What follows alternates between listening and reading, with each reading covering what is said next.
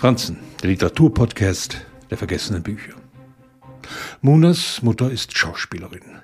Und wir steigen in die Geschichte ein, als sie versucht, sich das Leben zu nehmen. Ihre Tochter lässt sie kurz vor dem Abitur allein zurück. Und schon hier zeigt sich Munas Gefährdung, wie auch ihr eiserner Wille, die Katastrophen im Leben anzunehmen.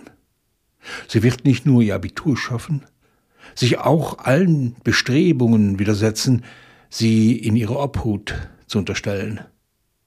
Eine Heranwachsende in der DDR, die es schafft, bei einer Zeitung zu hospitieren, sich unter Theaterleuten zu bewegen, bemerkt zu werden. Irgendwann ist die Mutter dann wieder da und ihre Tochter längst kein Kind mehr. Theresia Moras Roman Muna oder die Hälfte des Lebens trägt im Titel nicht zufällig den Namen eines Gedichts von Hölderlin. Ein Gedicht, das über die Jahrhunderte immer in alle Richtungen interpretiert wurde und wird. Sei es die Nacht, die Einsamkeit, der Hang zum Selbstmord, die Ohnmacht in schönen Zeilen schlechthin. Munas Leben hingegen scheint gefestigt. Wir Leser fallen einen Moment darauf heran, sie als eine Frau zu sehen, die in ihre Freiheit aufbricht. Schon früh taucht da die verzweifelte Zuneigung zu einem Fotografen auf, den sie fast schon stalkt, bis sie eine Nacht mit ihm verbringt und er am nächsten Tag verschwindet.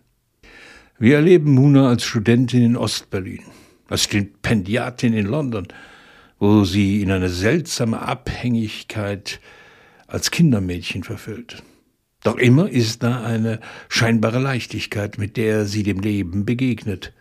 Sie zeigt Stärke, selbst in der Verzweiflung, bis erneut der Fotograf in ihrem Leben auftaucht, Kälte und Gewalt Einzug halten.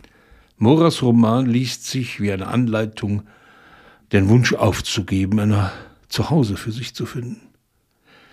Er hängt viel zu sehr von anderen ab. Er macht Muna verletzlich, blind und ohnmächtig. Die Hälfte des Lebens, jene geheimnisvolle Erweiterung des Titels, ist nicht nur eine Hommage an Hölderdin.